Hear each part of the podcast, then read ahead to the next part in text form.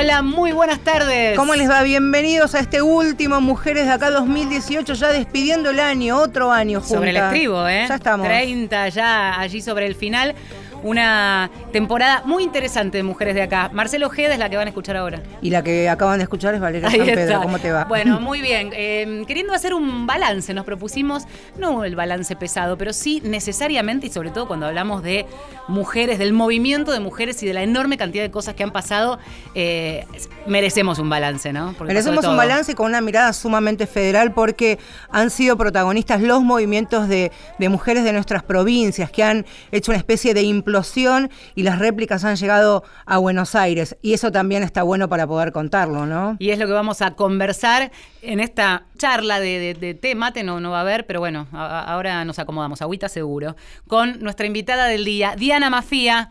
Hola Diana. ¿Qué tal? Gracias por venir. Gracias por venir. Doctora en filosofía, docente, directora del Observatorio y Género de Justicia del Consejo de la Magistratura. Bueno, tenemos unos pergaminos muy largos. Defensora de género de Editorial Perfil, del diario Perfil, durante todo el 2018. Cuánto para hablar también. Gracias por estar. Estuviste en este programa, qué bueno volver a tenerte. Eh, y además tenerte para conversar sobre un balance. ¿Qué 2018 nos está dejando, no? Yo creo que el gran protagonismo de este año fuimos fue el movimiento de mujeres, claramente, y como ustedes decían, un movimiento federal.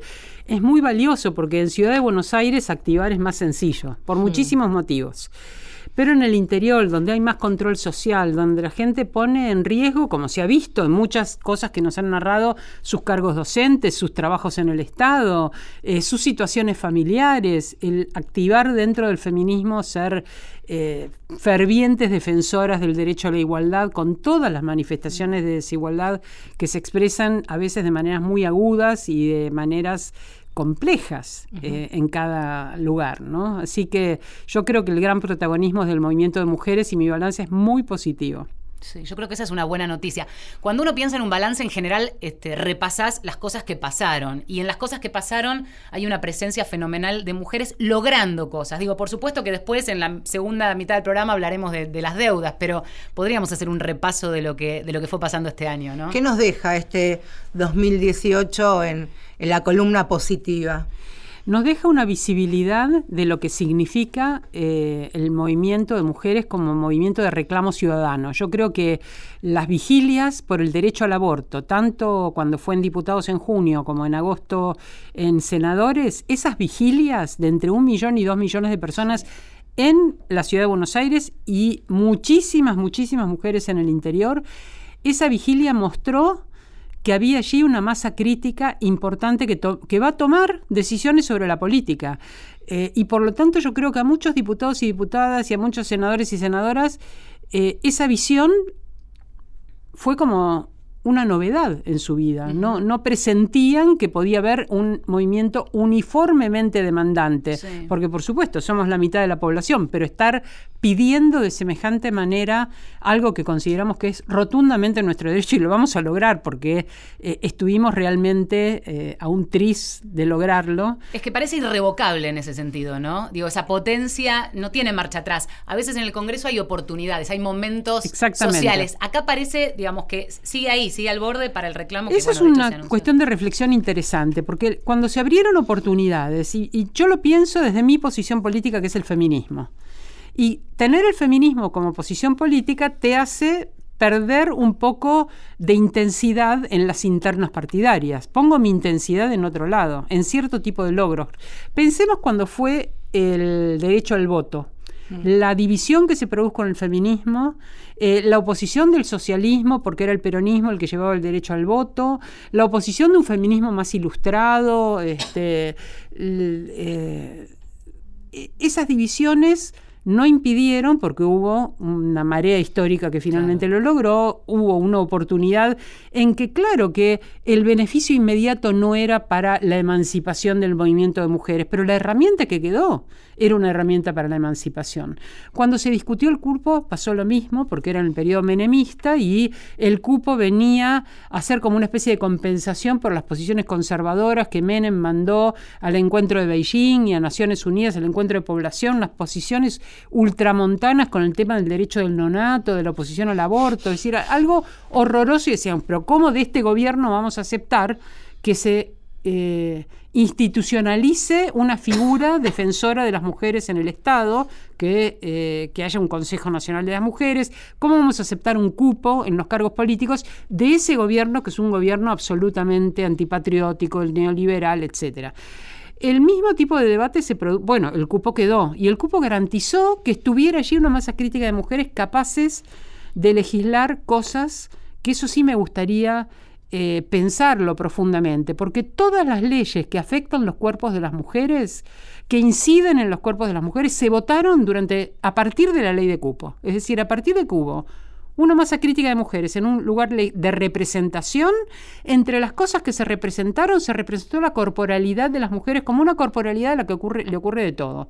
Derechos sexuales y reproductivos, este, derecho al parto humanizado, ley de lactancia, eh, ley de acoso sexual, ley de violencia. Es interesante porque cuando se piensa en el cupo, el cupo como idea aplicado a cualquier área, eh, a cualquier sector social, eh, genera incluso muchas veces dentro de las mujeres, del, grupo de mujeres, cierta resistencia, como diciendo, bueno, si tenés la capacidad te haces lugar. Bueno, a veces con forceps, ¿no? Eh, primero diciendo, hay que entrar por capacidad y no por cupo. Yo creo mm. que esto tiene una respuesta, y es que el cupo no es para que entren mujeres incapaces, sino para que las capaces tengan oportunidad. Entonces se trata de eso, de dar un cupo para que haya una apertura, para que las mujeres capaces tengan una oportunidad. Porque no nos pueden decir que los varones que hay son los más capaces de todos los varones de este país. Eso claramente ningún varón me lo pudo afirmar nunca. Yo pregunté, ¿pero ustedes han puesto los más capaces como colectivo de los varones? Claramente no. Eh, no había más que escuchar en el Senado gente que no puede ni leer en voz alta para darse cuenta que esos no pueden ser los mejores en cuanto a capacidad. Pero fundamentalmente, ¿por qué como mujeres, muchas mujeres se sienten inhibidas de decir entré por la ley de cupo. Parece justamente esta contradicción que si entraste por la ley de cupo, eso menoscaba tus méritos. Eh, otra interna dentro del movimiento de mujeres. Por eso digo, el voto fue una interna, el cupo fue una interna y ahora el aborto también fue una interna porque también hubo un desconcierto en el momento en que se dispara la posibilidad de hacer ese debate y que la iniciativa parte de un ejecutivo en el que muchísimas mujeres no nos sentimos representadas. Entonces, que sea ese el ejecutivo que eh, propone el debate, hizo que el movimiento de mujeres dijera, no, esto es oportunismo político. Bueno, fue un debate pisado durante 11 años. Ese oportunismo se convirtió, o se convirtió desde las bases, de las calles, desde todos los movimientos que hubo en las provincias, oportunismo convertido en oportunidad, ¿no? Sí, pero quiero decir que como movimiento político tenemos estos, estos movimientos telúricos, estos temblores y estos debates internos que a veces nos dificultan decir apretamos filas y vamos por esto porque el objetivo obviamente no es legitimar un gobierno, el objetivo es obtener un derecho que venimos demandando desde el retorno de la democracia. Se puede decir, bueno, no a cualquier precio, no con cualquier medio, es verdad, pero yo creo que acá hubo entonces esta partición, y la sigue habiendo, particiones dentro del movimiento feminista, que tienen que ver, entre otras cosas, con diferencias partidarias, pero también con otro tipo de diferencias, ¿no? En algunos temas que hacen que no apretemos filas del todo, que vamos como corriente, pero no apretamos filas del todo. Me parece que ese es un rasgo también de esta época, que es, digamos, plantado ya el movimiento feminista, eh, habiendo ganado las calles y demás, es tan enorme esa multitud de mujeres que es lógico pensar en divisiones, eh, incluso en, fragmentaciones, en miradas distintas, político-partidarias, pero además de eso. Entonces, eh, cuando en algún momento, a modo de chicana, digo algún momento mirando poquito, para atrás, ¿no? Empezaba esta cosa de no nos peleemos entre nosotras. Bueno, entre las mujeres, al ser un movimiento tan grande, también hay diferencias. Y es lógico y es bienvenido en un punto. Sí, estoy de acuerdo con vos y además no hay que tener miedo a pelearse, porque planteas puntos de vista diferentes y el movimiento feminista es un movimiento de enorme diversidad quiero hacer una distinción entre mantener las diferencias, que a veces son diferencias de identidades políticas, e identidades de género, identidades de militancias, identidades entre populares y, eh, y, no populares o académicas o ilustradas, que son tensiones que tiene también el... No le tengo miedo a nada de eso y creo que es razonable que se mantenga. Em, lo que me preocupa es no poder actuar en común. Hay algo que en política se llama coalición, ¿no? Coalición es cuando vos podés actuar en común manteniendo las diferencias. Claro. Y mi expectativa es que las mujeres logremos acciones en común, de algunas cosas en las que nos vamos poniendo de acuerdo. Y yo creo que el aborto es uno de los grandes acuerdos del feminismo, a pesar de que ahora viste que hay gente que dice soy feminista y estoy en contra del aborto, bueno, qué sé yo. Eh, a lo mejor tenemos que replantearnos incluso esos acuerdos tan básicos.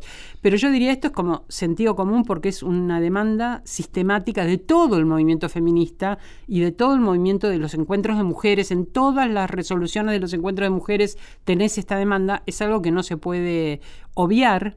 Entonces, ¿podemos actuar en común para lograrlo? Yo creo que sí, que realmente es algo que eh, ya acomodadas en un estrado mucho más arriba que este año, el año que viene, cuando se vuelva a presentar en marzo, eh, me parece que nos encuentra en otra situación. El desafío es ese ahora. La campaña muy fortalecida, porque la campaña va a presentar algo principista, no es que va a presentar el proyecto con todas las negociaciones que tuvo que hacer en la expectativa de que fuera votado, va a presentar el proyecto de la campaña. Y legisladores y legisladoras que consideran que es una iniciativa que desde partidariamente los puede, eh, pueden apoyar y que puede salir como una propuesta legislativa, presentarán sus propios proyectos y habrá negociaciones como hay siempre que hay una ley. Mm. Pero no es que la campaña por el derecho al aborto baja su intensidad de demanda. Al contrario, lo que hace, como ha hecho todas las veces, las siete revisiones que ha tenido la ley, es, de acuerdo a la experiencia pasada, revisarlo, transformarlo e ir presentando lo que surge de cada experiencia. También hay que pensar que esta vez que va a ser la octava vez que se presenta el proyecto para legalizar el aborto, aborto que socialmente ya está legalizado y que fue también, me parece, que una de las grandes cosas que han pasado en este 2018, va a estar atravesado también por las elecciones del año que viene. Absolutamente, por eso... Como fue en el 2015 con el primer Ni Una Menos, que no es un dato menor también. También nos atravesó en medio de la campaña, presidencial también. Sí, es verdad. Creo de todas maneras que pegó menos en el 2015 porque estaba tan fuerte la demanda por los femicidios. Pegó quizás en los siguientes, ni una menos, ¿no? Más en las fracturas internas, inclusive en, en, el ir ampliando demandas. El ni una menos empezó con una demanda contra los femicidios, pero eh, fue ampliando y fue sofisticando las, las demandas. y Que eso es lo que vos hacías referencia hace instantes nada más, esto de que son una enorme cantidad de banderas y que uno después va eligiendo a cuáles abraza y cuáles siente más propias también. Y eso quedó plasmado en estos tres años después del primer Ni Una Menos, que lo vivimos y lo sentimos en carne propia también. Yo creo que sí, que es algo que fue avanzando y fue ampliando. Lo mismo las huelgas de mujeres, me parece que ampliaron las intervenciones mostrando que las desigualdades que se expresan después en vulnerabilidad de la violencia tienen sus raíces muchas veces en relaciones sociales, económicas, profesionales o de otro tipo, en otro tipo de barreras. Ayúdanos a pensar una cosa, eh, a partir de lo que decían se me ocurre esta pregunta. Em, hay, hay movimientos sociales que generan, digamos, como oleadas, ¿no? Esta es claramente una oleada feminista muy poderosa, tsunámica,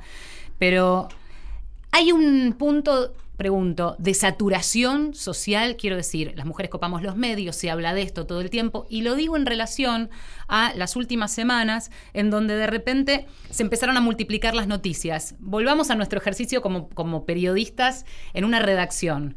Si todos los días tenés un incendio, un día dejas de hablar de los incendios. ¿Cómo lo vivís? Digo, desde una mirada más sociológica de en qué momento estamos eh, de esta ola.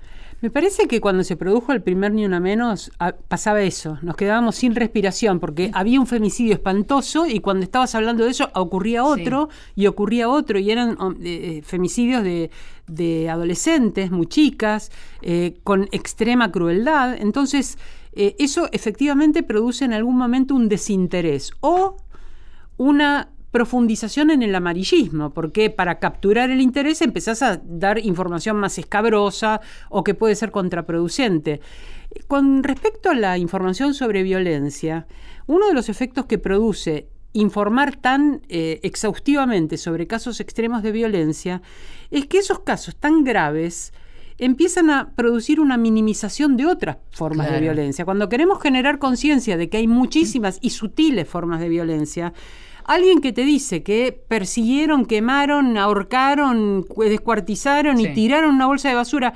Vos decís, bueno, a mí me pega un par de cachetadas cuando se emborracha, a mí me empuja y me golpea contra la pared, no este, me, deja sin plata y me encierra con llave. Y, esta, y esto es mejor, esto no pasa nada. Mirá lo que le pasa, realmente violencia es aquello. Y todo esto cotidiano que tratamos con tanto esfuerzo de visibilizar como algo que no debe ocurrir en la vida de las mujeres, que debe estar libre de violencia en todos los ámbitos públicos y privados, va perdiendo su eficacia, porque las formas extremas de violencia van capturando eh, el, paradigma de lo que es la violencia. Y luego también sirven muchas veces a los propios violentos como una forma de advertencia. Si te seguís haciendo la loca, te va a pasar como, te va a pasar esto, como pasó eh, con, eh, el, con, Wanda con Wanda Tadei te va a pasar lo que le pasó a Wanda, te voy a quemar como... esta era una amenaza, recuerdo que quienes trabajaban en el registro de violencia contaban eso, las amenazas de te va a pasar lo que le pasó a esta mina. ¿Cuál es el matiz? ¿Dónde nos ubicamos como para eh, poder fortalecer eh, a, la persona, en todo caso al televidente, al oyente, darle la información y, que no pase esto? Yo creo que hay que ver la violencia en, eh, como sistema, como algo estructural, como algo que no es que de golpe ocurre un hecho violento, sino que se va gestando un hecho violento que tiene raíces, que tiene manifestaciones cotidianas, que tiene a veces formas que podrían ser avisos y que no los registramos o que tenemos dudas como para registrarlo. Pasa, por ejemplo, con los casos de acoso sexual. Bueno, primero es un chiste de mal gusto, una imagen indebida, una intromisión en la privacidad, eh, un, mail del fin de semana, un WhatsApp con algo subido de tono, que a, a las mujeres las hace dudar si están ante algo que pueden denunciar o no, porque en sí mismo no parece un acto de violencia tan grave, no quieren quedar como eh, alguien que está como, eh, como una amarga, digamos, que es lo primero, las feministas somos unas amargas. paranoiqueada, ¿no? Claro. Pero luego, cuando ya la cuestión tiene extrema, eh, extrema gravedad, ves que estuvieron esos anuncios y que no, le di, no lo tomaste como una señal. Quizás aprender a registrar las múltiples formas de violencia y a eh, neutralizarlas antes que lleguen a esas formas graves. Ver colectivamente cómo reaccionamos ante la violencia. No, bueno, están agrediendo a una compañera de trabajo, entonces las demás se aíslan, se hacen las que no ven, la dejan sola para no contagiarse. Esta cuestión del efecto contagio, sobre todo en la violencia laboral, es horrible. Aíslan a la persona que es víctima de violencia por parte de un superior. Entonces resulta doblemente victimizada. Ver cómo tendrían que ser los patrones colectivos de reacción, de acompañamiento, cuáles son los recursos que hay. Eh, hay una publicación que acaba de sacar la justicia de la ciudad de Buenos Aires que justamente es para dar recursos eh, cuando empiezan las primeras señales de violencia. Y entonces pensar, bueno, ¿dónde se produjo esa primera señal? ¿En la escuela, en la casa, en el vecindario, en el trabajo? ¿A quién podemos recurrir? ¿A quién podemos consultar? ¿Cómo armar como redes de protección y no dejar aislada como si fuera un problema individual e interpersonal, lo que es un problema estructural. Eh, entonces me parece que parte de la comunicación tendría que estar dirigida a ver esa estructura, a hacerla visible y a poder tomar recaudos cuando, cuando antes de que la violencia sea tan grave, antes de que se desate tenemos casos gravísimos que sabemos que hay femicidios donde han habido denuncias previas, restricciones de, eh, acercamiento por parte de los agresores. Eh, acaba de comunicarse la violación de, una, de, un, de un nene por parte de un tipo que había estado preso por la violación de otra sobrinita y lo liberan y el primer día que está libre eh, hace otra... Encima con condena cumplida. Entonces a mí me lleva a preguntarme, ¿no se debe el sistema penal de nuestro país una revisión profunda acerca de qué falta, qué, qué, pasa con los eh, de, con los atacantes sexuales, con los violadores una vez que recuperan la libertad. Porque no es un delito normal, entre comillas. No tiene las particularidades que un, eh, un homicidio en ocasión de robo, por ejemplo. Acá tiene una particularidad y una forma de atacar sistemática también. Y la pregunta es hacia todo el sistema penal, porque muchas veces la respuesta fácil es que los metan presos. Eh, y la verdad que los metan presos no resuelve la cuestión estructural, a veces resuelve sí la cuestión penal individual, pero además de meterlos presos, ¿qué pasa con todos esos años que esa persona estuvo presa? Claro. Además, siendo un violador, que es un delito estigmatizado hasta para las otras personas presas, o sea que sufren agresiones específicas, a veces están en celdas de aislamiento esa persona, además de privarla de su libertad, de su posibilidad de circulación, del acceso a sus redes de afecto, lo que fuere, a esa persona que encerraste, le encerraste por un delito aberrante, ¿qué hiciste mientras estuvo encerrada? Que mejore las chances de que no vuelva a cometer ese delito cuando salga. En general nada, porque el sistema penal no trabaja sobre la eh, rehabilitación social de las personas. Eso en términos generales. Y la pregunta es, como decía Marce, y, puntualmente con este delito es pregunta porque realmente no termina uno de entender eh, si, si es posible la rehabilitación. Eh, una cosa que me parece extraña es que no solo lo hayan dejado libre, sino que lo hayan dejado volver a estar junto con la familia dentro de la cual produjo la agresión. Eso es una cosa increíble. Eh, y, ahora la propia familia, que no estuvo protegida ni defendida, eh, dice que lo encierren para siempre. Que lo encierren para siempre es un señor que no se les va a poder acercar, pero no es la eh, solución general. Yo creo que la violación es quizás el delito con menos chance de reforma personal, de modificación de la conducta personal, más incluso que el asesinato, que el femicidio. Entonces, no hay eh, aspectos todavía de investigación que muestren que no hay reincidencia. Las investigaciones que dan, todas dicen que es un delito en el que se reincide. En otros países se dan otras soluciones, por ejemplo, la castración química. Eh, desde mi punto de vista no es apropiado, porque la castración química impide una violación en términos de genitalidad, pero la violación se puede producir con un objeto, se puede producir de muchas maneras. Y esa interioridad eh, subjetiva de la persona que va a violar no se modificó con una castración química. Eh, conozco una sola terapeuta que trabaja con lo que se llaman ofensores sexuales, es decir, con personas mm. que cometen violaciones. Yo no sé si hay investigación suficiente, porque es un delito que repugna tanto que nadie quiere investigar terapéuticamente qué posibilidades Acá está la, prueba, la prueba piloto por parte del Ministerio de Justicia y del Servicio Penitenciario Federal de una cárcel exclusiva para ofensores sexuales en el sur de nuestro país. Quieren ver trayendo una experiencia de España. Y yo vi un documental que se hizo de quien fue el primer egresado, entre comillas, el testimonio de este hombre y lo que él cuenta, porque es muy, son excepcionales las veces que uno puede escuchar a un violador.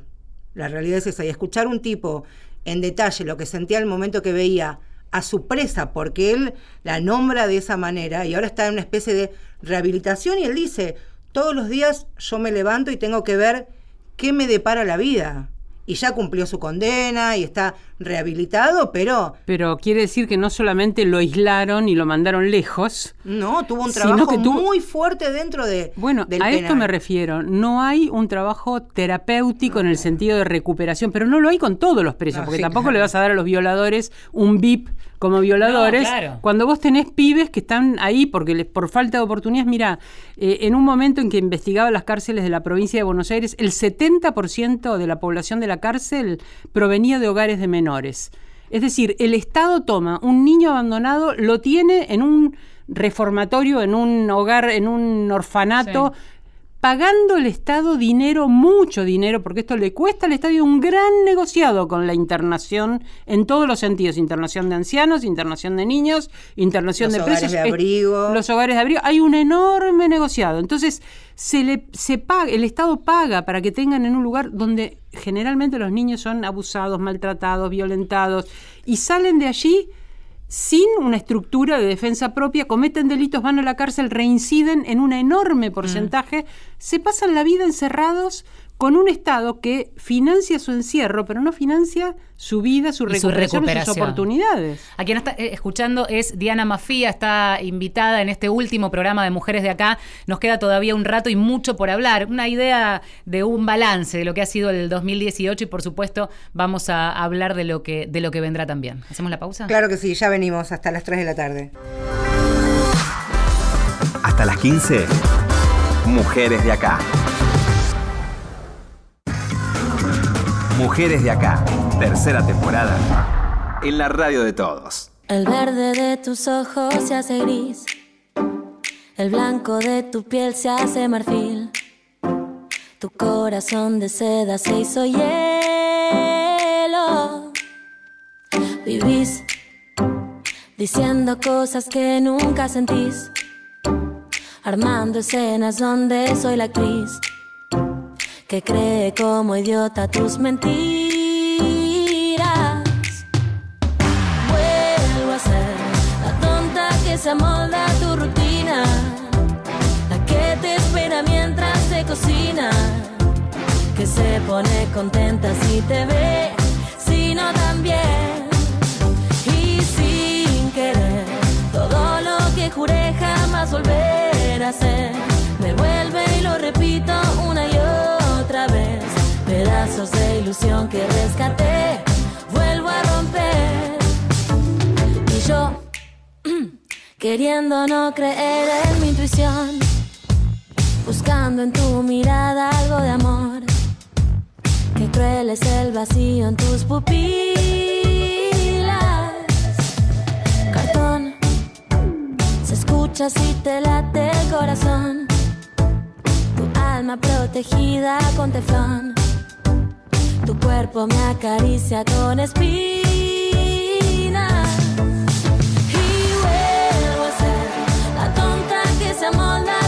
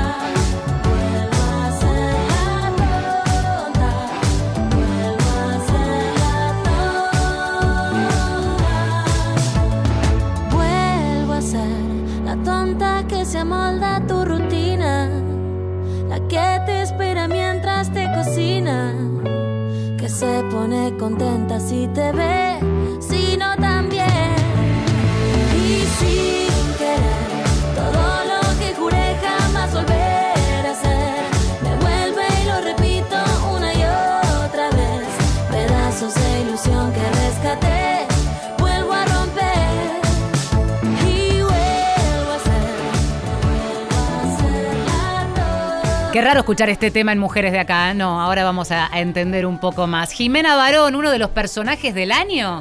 Una mujer que empezó a hablar desde su lugar, otro distinto, eh, quizás diferente, de feminismo. Ahora lo vamos a charlar, la tonta.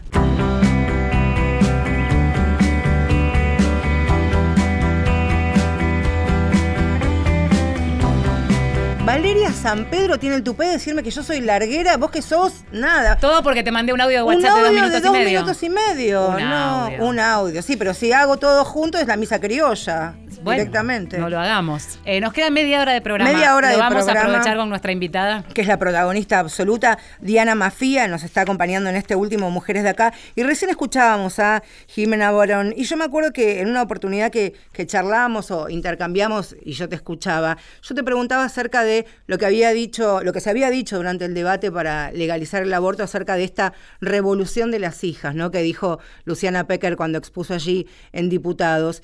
Y a mí me quedó esta sensación, sí, en esta revolución de las hijas también hay que ofrecerles, entregarles también el contenido para que se apropien de todo lo que está pasando. Y también esto de alguna manera está sucediendo con las adolescentes y lo que significa el, el abuso sexual, las violaciones. ¿Sentís que si bien son protagonistas hay que empujar el carro pero llenarlo de, de contenido?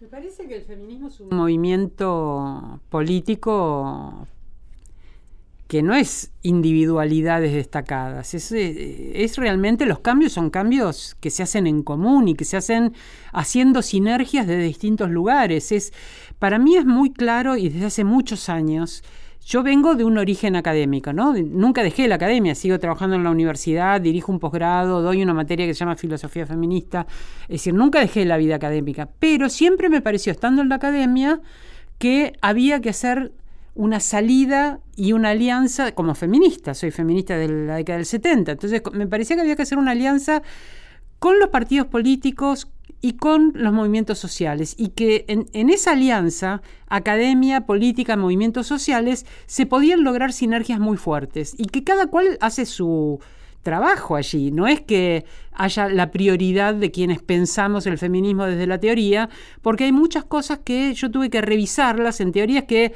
a veces no toman en consideración la diversidad que tiene nuestro feminismo, que es extraordinaria. Mm. Estar eh, junto a los movimientos populares te hace percibir ciertas expresiones, ciertas demandas que vos decís en abstracto, esta demanda no es exactamente lo que el feminismo indicaría, porque podría ocurrir lo contrario de lo que están pidiendo. Sí, pero en la vida de estas mujeres esta demanda es pensemos, asignación universal por hijo. Se discutió, es una yo estoy a favor de la asignación universal por hijo. Es más, me creo que tendría que ser universal de verdad, ¿no? Pero eh, es una medida que para muchas era, bueno, estamos dando un subsidio para reforzar la idea de que la maternidad es responsabilidad de las mujeres y entonces parece un arma de doble filo. A las mujeres les cambia la vida. No, y da- además hay un mientras tanto. O sea, mientras debatimos cuestiones estructurales que quizás llevan años, eh, no, no podemos desatender a, a esas mujeres que hoy sí pueden estar a cargo. El problema con el mientras tanto es que en nuestro país los mientras tanto Son duran décadas y Claro, décadas. Pensemos que se habla de villa- se hablaba de villas de emergencia que son de los años 50, o sea, tenemos 70 años de villas de emergencia, bueno, ya no son de emergencia, son barrios y la gente de, lo- de esos barrios lo reivindica como barrio porque ya son identidades, porque hay tres generaciones o cuatro que han nacido en, es- en- en estos eh, barrios y han formado sus- sus identidades y su cultura allí. Entonces, por un lado, lo provisorio puede durar Sí. más tiempo que la vida humana. Y por otro lado, lo que lo, lo expresaría de esta otra manera, que me parece, porque estoy de acuerdo con vos.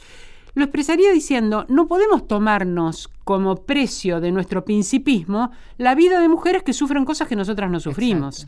Es decir, que si una mujer tiene hambre, hay que darle lo inmediato para que pueda solucionar Ahora. ese problema. Si una mujer eh, no tiene dónde vivir, hay que resolver ese problema. Hay derechos básicos, sobre todo económicos, sociales y culturales, que hay que dar como base para cualquier otro tipo de demanda. No Sí. puedes decir, no, primero resolvamos el sistema de distribución de la riqueza y el problema de la eh, del modo de capitalista Sí. de producción y sí, pero mientras cambia el modo capitalista de producción eh, tengo que hacer algo por la gente que le está pasando muy mal. Y esa gente, perdón, vale, esa gente que la está pasando muy mal fue el puntapié inicial para un programa que hicimos que para mí fue muy importante. Por un lado, cartoneras, recicladoras urbanas. Sí. Y por otro lado, también invitamos a mujeres referentes de los movimientos sociales que son excluidas de manera sistemática del debate político. Un día fui a la puerta del Ministerio de Desarrollo Social y se sacan las fotos, todos tipos. Entonces yo digo, ¿dónde están las minas? Claro, las minas son las que se quedan en las barriadas, en los lugares, en los comedores, en el apoyo escolar, ¿Te yendo a buscar a acordás, los te acordás de la película Piqueteras, que tiene unos Sí. años, donde hablaba de ese movimiento que tuvo su origen en las mujeres? ¿Cómo es que después quedaron todos señores, eh, patriarcas a cargo, negociando distintas cosas que no siempre van en favor de la igualdad eh, económica, ni de la igualdad política, y mucho menos de la igualdad de género?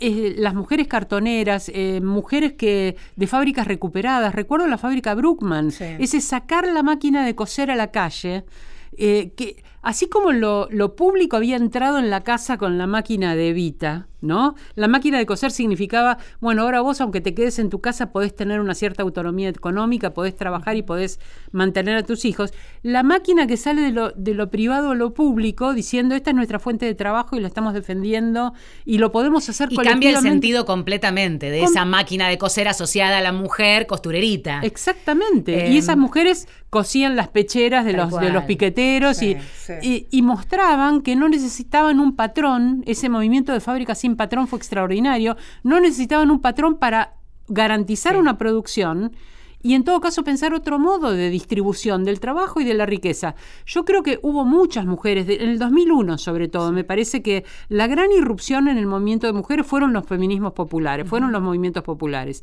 Y en el 2015 me parece que la, la irrupción con la marcha Ni Una Menos, acompañada desde las escuelas y de madres e hijas, fueron las jóvenes y las adolescentes. Un, un estallido de muy jóvenes que mi experiencia este año, el año 2018, yo enseño en la universidad porque nunca soporté las autoridades de las escuelas secundarias. Entonces me encanta la educación, pero no, no la soportaba como alumna, tampoco las, cuando hice las prácticas de enseñanza choqué, dije esto no es para mí, ¿no? La- las escuelas con sus sistemas piramidales de decisión. Pero este año fui a muchas escuelas invitadas por los centros de estudiantes.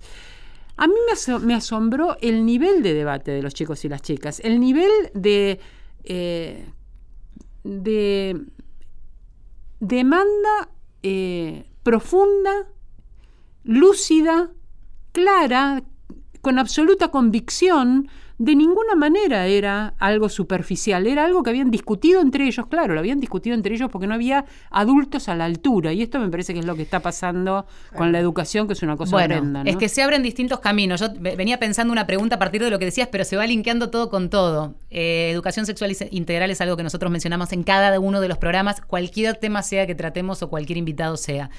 Em, pero me interesaba mínimamente hacer este, esta conexión con, hablábamos de lo popular en temas más pesados, incluso estructurales y económicos. Después está la otra popularidad, esta que eh, vuelve a conectarnos con Jimena Barón o con personajes que pueden estar asociados eh, más al show pero también a, esa llegada a través de la televisión, que así como permitió en algún momento difundir una marcha que iba a ser el ni una menos, con todo lo controvertido que pudo ser en aquel momento, incluso en los debates de la previa, y al día de hoy, en donde estamos en un límite que es el que te quiero preguntar. ¿Cuánto es banalización cuando en un programa como el de Tinelli se habla de violencia y cuánto una mujer como Jimena Barón, por decir cualquier otra, que se muestra en redes sociales, muestra el cuerpo y que no parece ser la mujer objeto porque se está apropiando y quiere mostrarlo? ¿Cuál es tu análisis de todo ese fenómeno? ¿verdad? algo que no es menor, una mujer que públicamente contó que fue víctima de violencia machista del padre de su hijo también, que no es un dato menor es difícil decirlo porque... Parece que hay como muchas aristas también. Es que no puedo medir vos preguntas, bueno, ¿cuál es el, en cierto modo preguntas cuál es el efecto? La banalización por un lado también. Hay el riesgo. Hay un aspecto de banalización. Yo no impugnaría a nadie que se diga feminista. Si se dice feminista, ni siquiera varones, ¿eh? Lo que les pediría, para mí el feminismo tiene mucho que ver con una praxis, por eso lo considero político. Siempre defino el feminismo diciendo es la constatación de que las mujeres están peor que los varones, es la convicción ética eh, de que no debe ser así y es el compromiso político de una praxis que no reproduzca la desigualdad y si es posible la revierta. Esta es mi definición del feminismo. Dicho de esta manera, no hay hormonas en el medio, cualquier persona puede ser feminista siempre y cuando tenga una praxis apropiada y lo que yo creo que falta muchas veces está la afirmación soy feminista, pero falta la praxis apropiada. Ahora, ¿quién determina si es apropiada o no? Eh, ahí es donde lo que vemos son las consecuencias de esa conducta o de esa práctica. ¿Es bueno o es malo que una actriz que se muestra eh, de una manera en que mercantiliza el cuerpo, favorece estereotipos, eh, banaliza la posición de las mujeres en otra cosa que no sea la, corporalidad para placer de los varones? Todo eso que consideramos que son los aspectos machistas típicos de los medios de comunicación. Un, un señor como Tinelli, que era el paradigma, lo que eh, la prueba de, lo, que significaba el sexismo en los programas de televisión. Eh, que, diga, bueno, ahora me reconvertí, ahora comprendí el feminismo, eh, ¿es bueno o es malo? yo creo que es una oportunidad, como mencionaban ustedes antes, para revisar a qué vamos a llamar feminismo y para revisar a quién le creemos y a quién no le creemos. a mí me parece que dentro del propio movimiento feminista discutimos con mucha profundidad cosas que tienen que ver con esto que mencionas de Jimena Barón. Cuestiones sobre la libertad personal o el derecho al propio cuerpo. Entonces, si yo tengo derecho a mi libertad sexual, ¿por qué no voy a mostrar mi cuerpo? Está dentro de mis libertades personales si tengo derecho a mi libertad sexual, ¿por qué no voy a ejercer la prostitución? Está dentro de mis libertades personales. Si tengo derecho a la libertad sexual, ¿por qué no voy a ceder mi útero para que otro tenga a su hijo a través de mi gestación? Son libertades personales. Bueno, yo considero que la libertad no es una cuestión individual. Hay una versión liberal de la libertad que dice mi libertad personal es la que yo ejerzo y no importan los medios y no importa el efecto que produzca. Yo creo que la libertad debe trabajarse colectivamente. No puede ser mi libertad personal a expensa de otros sujetos. Y ciertos paradigmas de conducta, ciertos modelos de conducta, ciertos estereotipos, lo que hacen es producir el sojuzgamiento o el sometimiento de otros sujetos. Entonces, la libertad personal se ejerce a costa de la libertad de otras personas.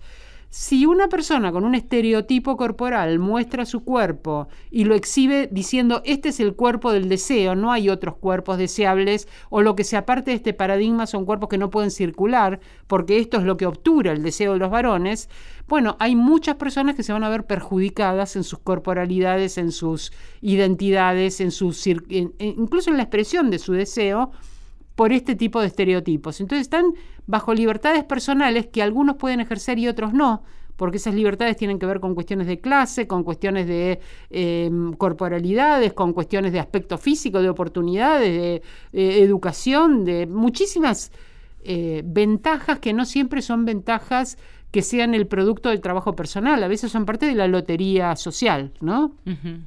En ética se habla de lotería social cuando hablas de condiciones de, que no son responsabilidad de un sujeto.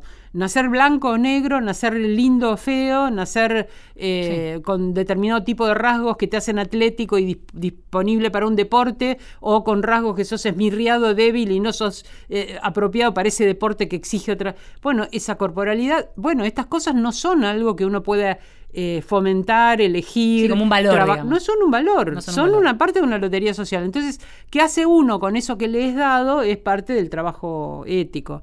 Pero entonces me parece que eh, no aceptaría que se mm, exprese como libertad personal algo que afecta a las libertades de muchísimas otras mujeres. Hablabas de los varones, Diana, también me parece que acompañando y entendiendo que en estos movimientos que están empujando, que estamos empujando las mujeres, en lugar de ellos es acompañar, entender, de construir esta palabra que decimos muchas veces hasta el hartazgo, me parece que ellos también están haciendo, o por lo menos los varones que entienden que si quieren ser feministas o intentar hacer algo similar, tienen que renunciar a ciertos privilegios de la cotidianeidad. Y cuando uno empieza a hablar con sus compañeros, con Valeria todos los días, el 80% de las personas que nos acompañan son varones, técnicos, camarógrafos, choferes, y se preguntan y nos preguntan y quieren saber. Y a mí me parece que también eso es una, una victoria de, del feminismo pensado en los buenos varones que quieren acompañar y preguntan y están eh, deseosos de saber porque también lo ven en sus casas, con sus hijas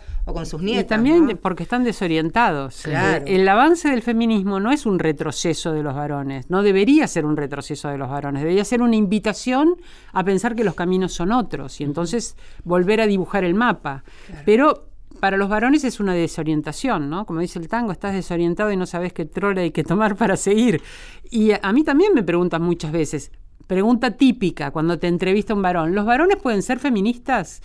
Eh, varones con pañuelo verde, ¿nosotros podemos ir a la marcha? Bueno, eh, acá hay que empezar con los matices.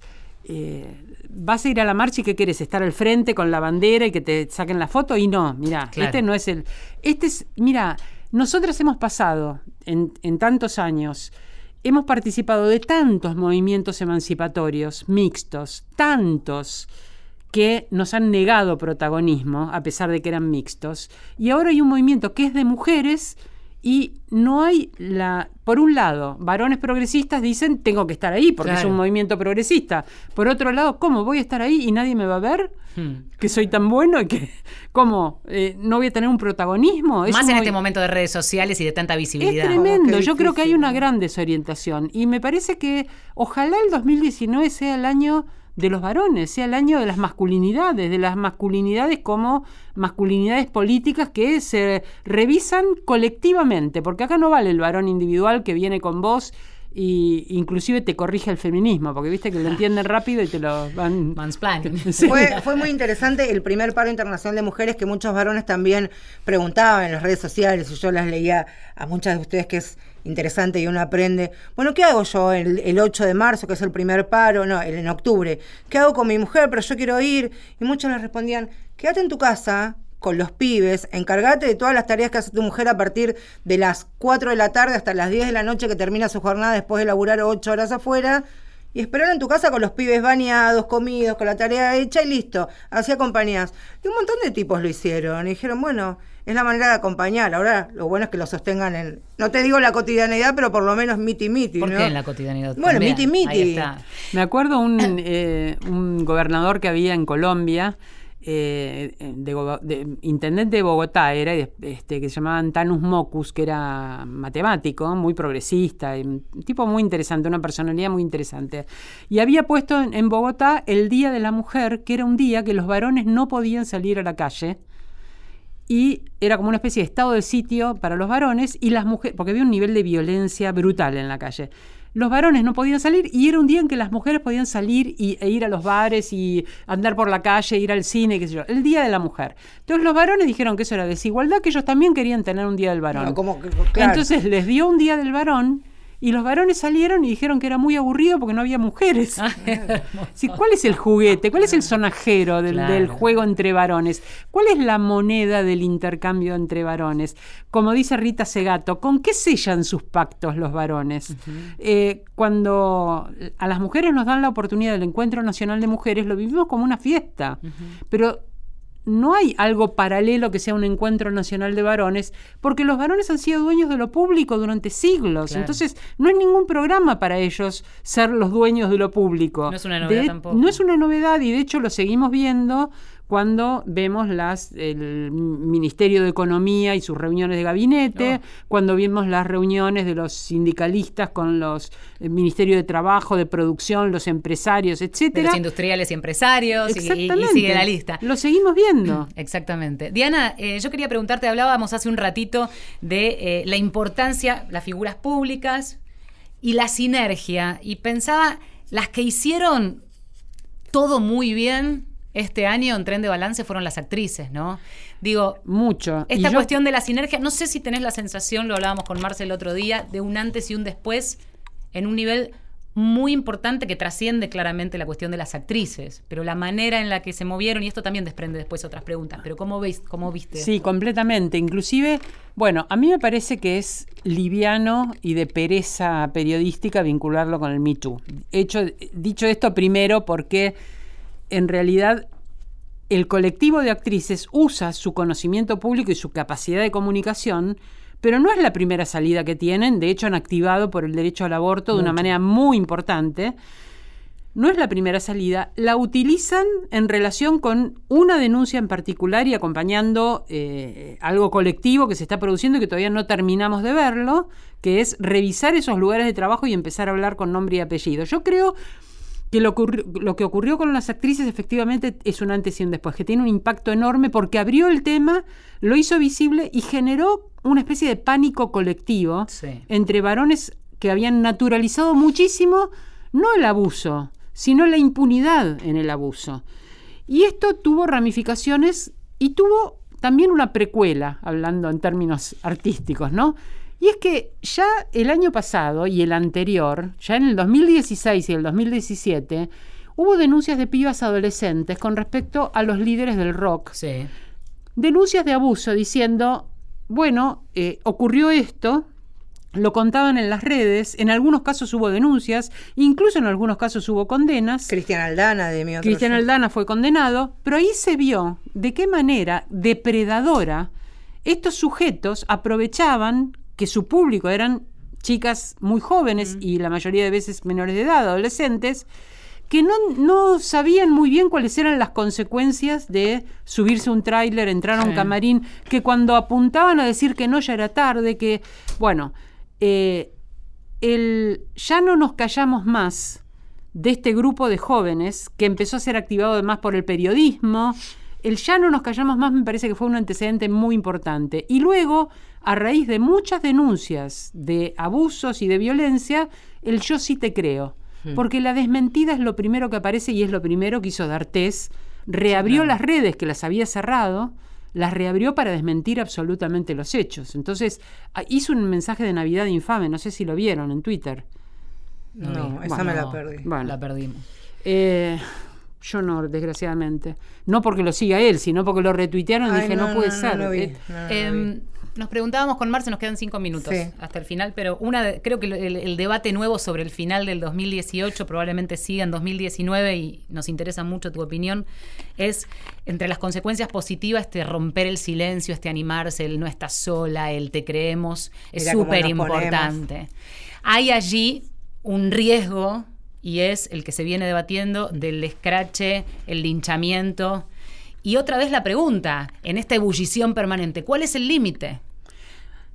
Eso se irá viendo y será, se irá equilibrando socialmente. Eh, lo que me parece es que ante la sordera de la justicia e incluso del Poder Ejecutivo para condiciones eh, de, vida libre de violencia, aparece este colectivo respaldando las denuncias individuales.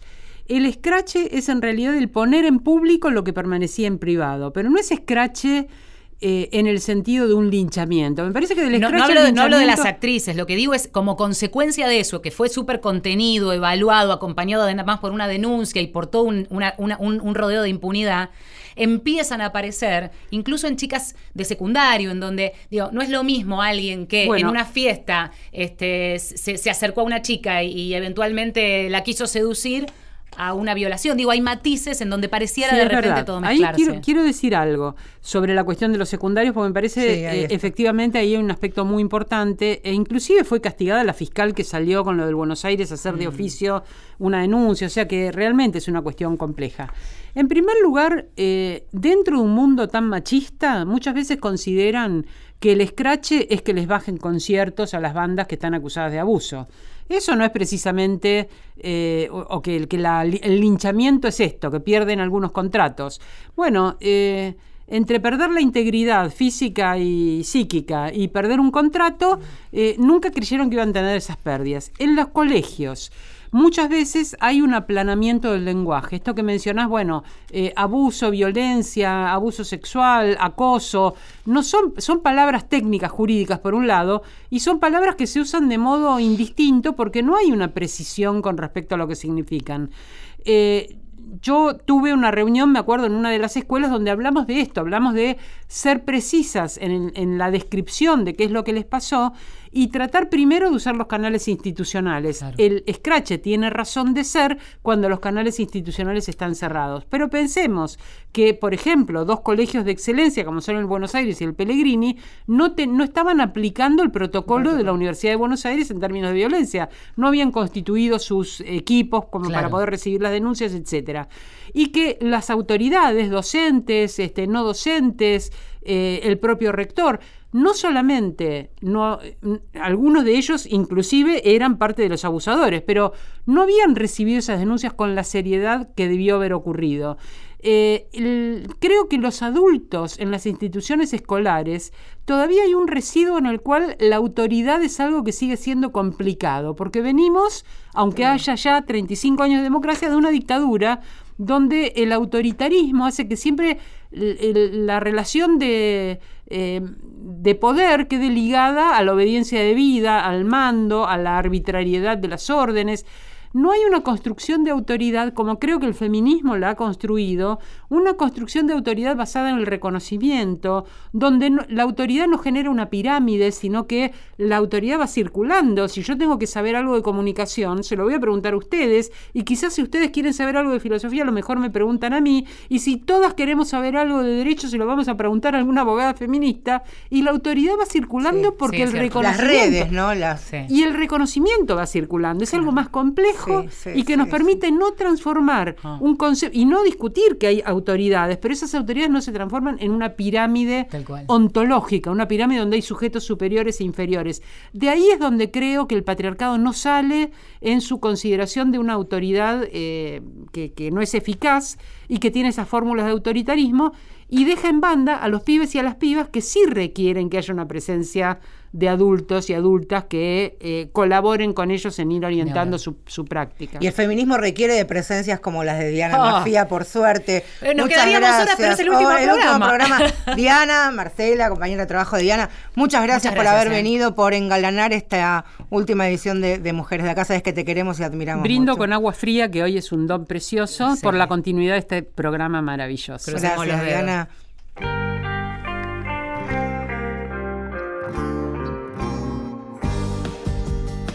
Repaso de todo el programa iba acordándome de emisiones en donde fuimos tratando y profundizando en cada uno de esos temas y es muy lindo y es un orgullo. Te quiero, Marcela Ojeda. Yo también, Valeria Mm. San Pedro, pero más a nuestros compañeros de trabajo. Inés Gordon, nuestra productora periodística, el Pichi Borro, que está a cargo de la puesta al aire. Así es, y en la operación técnica Matías Arreza Igor. Hoy nos han acompañado a lo largo del año otros compañeros, así que les agradecemos a todos. Gracias a Radio Nacional por abrirnos este espacio. Ana Gercheson, que pensó en nosotras para, Así para hacer es. este programa. Se también. supone que habrá continuidad, así que veremos. Son días convulsionados, pero nos reencontramos en 2019 en En principio. febrero yo te vengo el primer domingo, ¿Cómo? estoy acá. Ahí Te está. Pongo una mesita en la puerta. ¿Cuándo qué? Cuando Héctor Larrea diga. Que comienza Mujeres de Acá 2019. Hasta el año que viene. No es para mí, no vas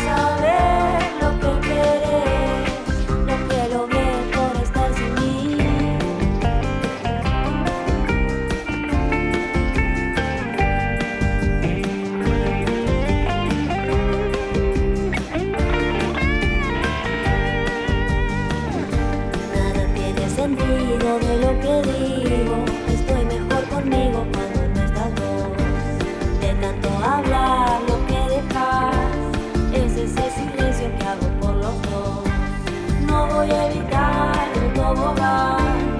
Todo lo que sube tiene que bajar. Y cuando te vas, vas a viajar. Las nubes se despejan y vuelvo a empezar.